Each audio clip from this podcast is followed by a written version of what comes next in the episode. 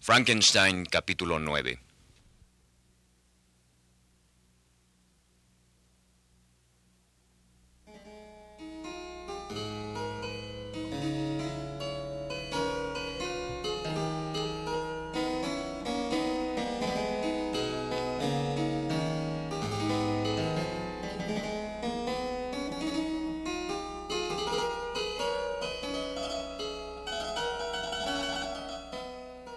Tienes que crear una hembra semejante a mí, tan horrible como yo. Con la que pueda convivir e intercambiar muestras de afecto de las que no quiero prescindir.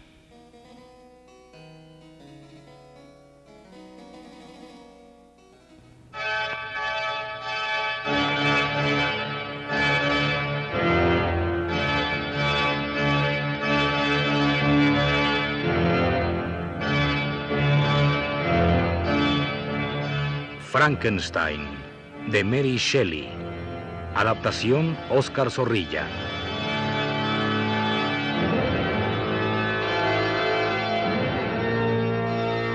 Capítulo 9.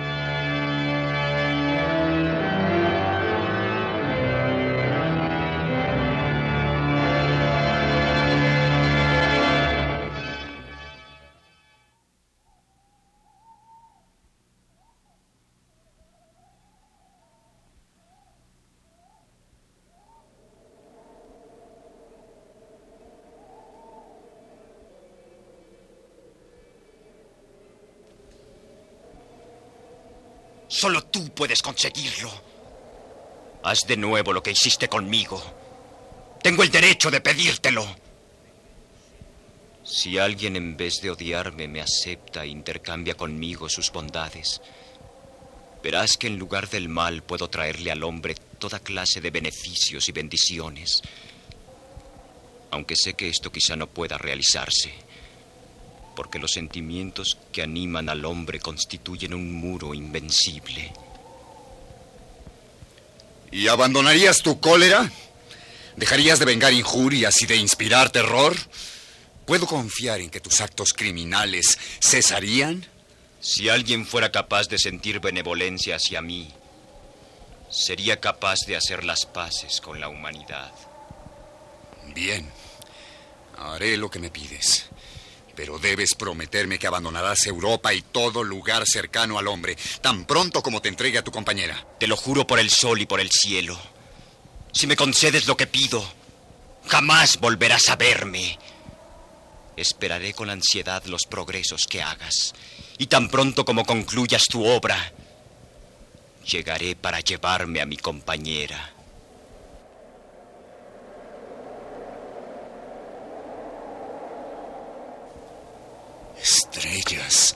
Nubes, viento.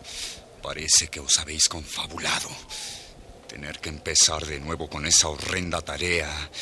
Volver a reunir pedazos de cuerpos para integrarlos en una masa despreciable. ¿Por qué no me hundo en las tinieblas? ¿Por qué no dejáis perderme en la nada? ¿De qué otra manera podría salvarme?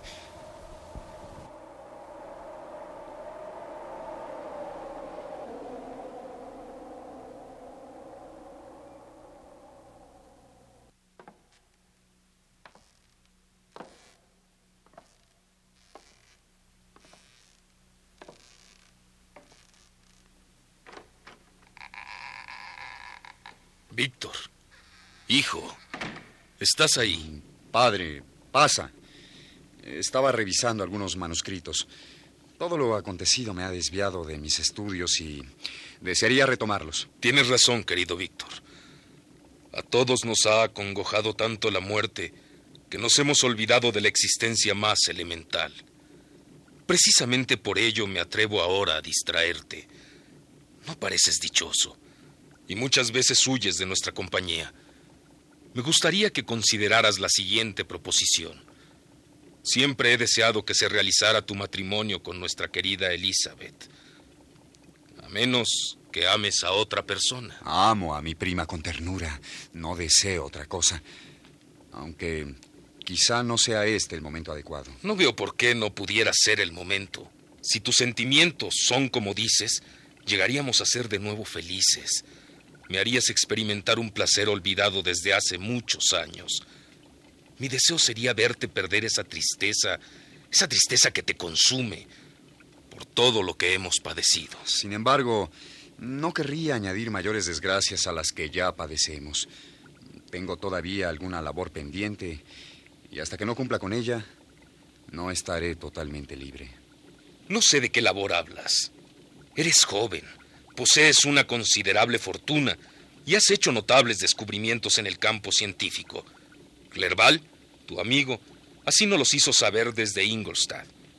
No deseo influir en tu decisión, pero desearía saber si estarías dispuesto a celebrar tu boda inmediatamente. Deseo celebrar esa boda, padre, pero no de inmediato. He hecho una promesa que tengo que cumplir ineludiblemente, y para ello debo viajar por un corto tiempo a Inglaterra. ¿Qué promesa puede ser tan urgente que retrase tu felicidad y la nuestra? No puedo decirla. Pero ten por seguro que precisamente está ligada a nuestro bienestar y al de Elizabeth. Bien. ¿Podrías por lo menos asegurarme que a tu regreso tendrá lugar este matrimonio? Te lo juro, padre, por todo lo que de santo hay en la vida y entre nosotros.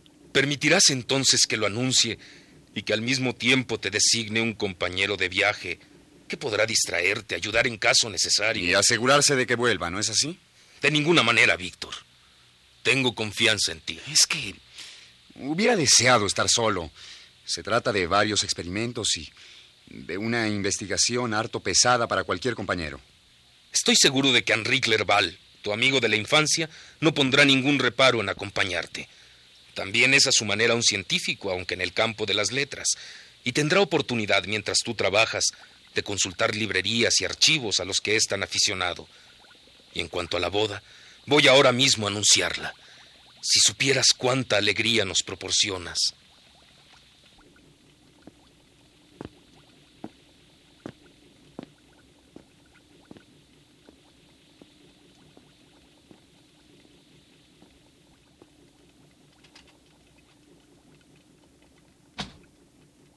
De nuevo tengo que ocultar mis actividades.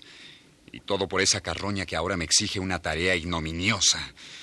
Bien podría celebrar mis esponsales y sin embargo tengo que trocarlos por otros que me son insoportables y ajenos. Emprenderé pues el viaje a Inglaterra en espera de terminar de una vez por todas con esta condena.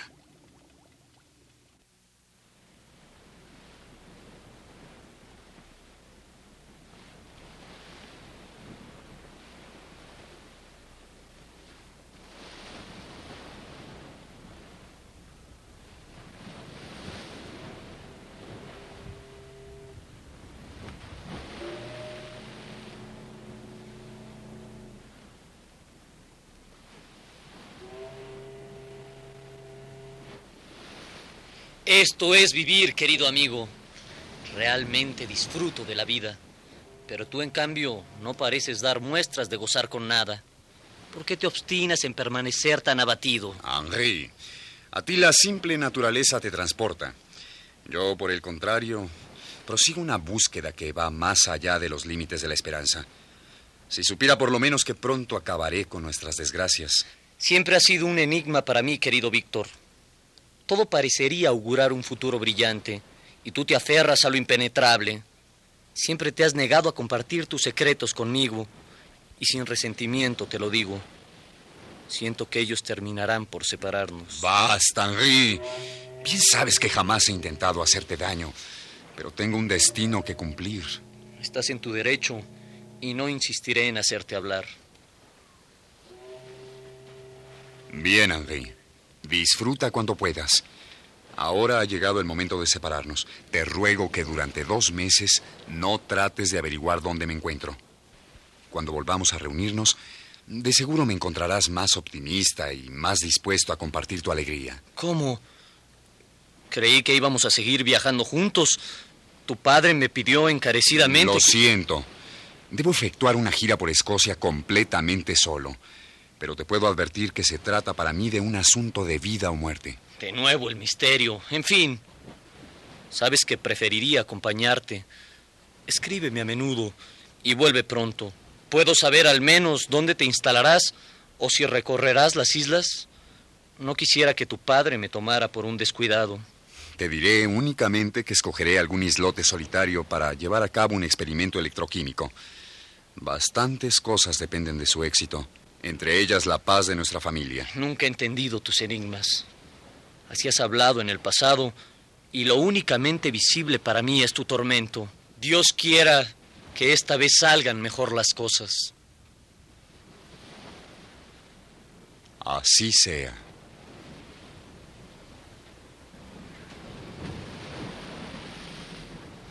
Ah, Clerval, mi amigo, ¿en dónde estarás ahora? ¿Acaso te he perdido para siempre?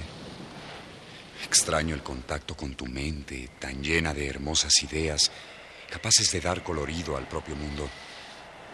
Echo de menos tu compañía y tu fogosa imaginación. He admirado el agua agitado por la tempestad y el viento levantando remolinos de agua. He visto las olas chocar violentamente contra las rocas de las montañas, allí donde perecen los amantes y cuyas voces de socorro pueden escucharse todavía cuando ruge el huracán. La estruendosa catarata le conmovía como una pasión. La alta roca, la montaña y el profundo, oscuro bosque, sus colores y formas eran para él apetito, sentimiento y amor que no requerían de ningún remoto encanto provisto por el pensamiento, de ningún otro interés que no colmaran sus ojos.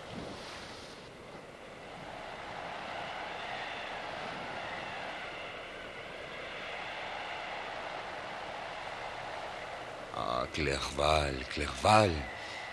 Quizás ya solo existes en mi recuerdo. Tu materia, tan bellamente forjada, y tu espíritu me siguen consolando en la lejanía.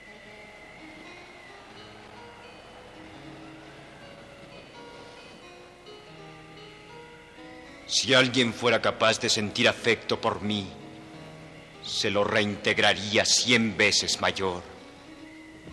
Por esa única criatura, para agradar ese ser, sería capaz de amar.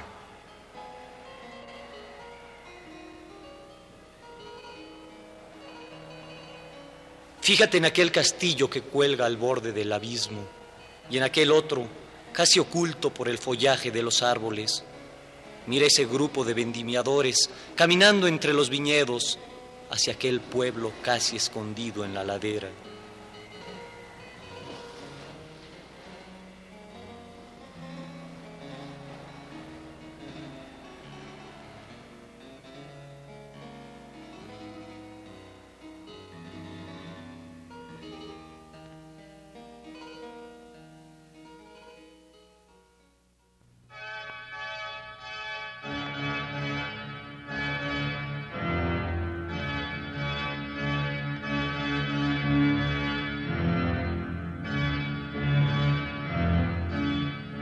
Frankenstein, de Mary Shelley.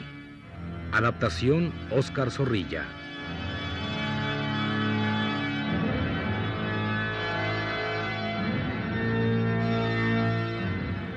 Actuaron en este capítulo por orden de aparición Alejandro Camacho, Jorge Humberto Robles, Ernesto Yáñez y Josafat Luna.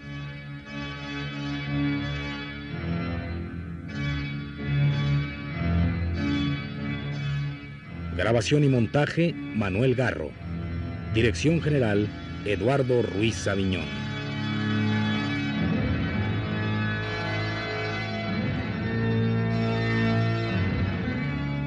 Una producción de Radio UNAM.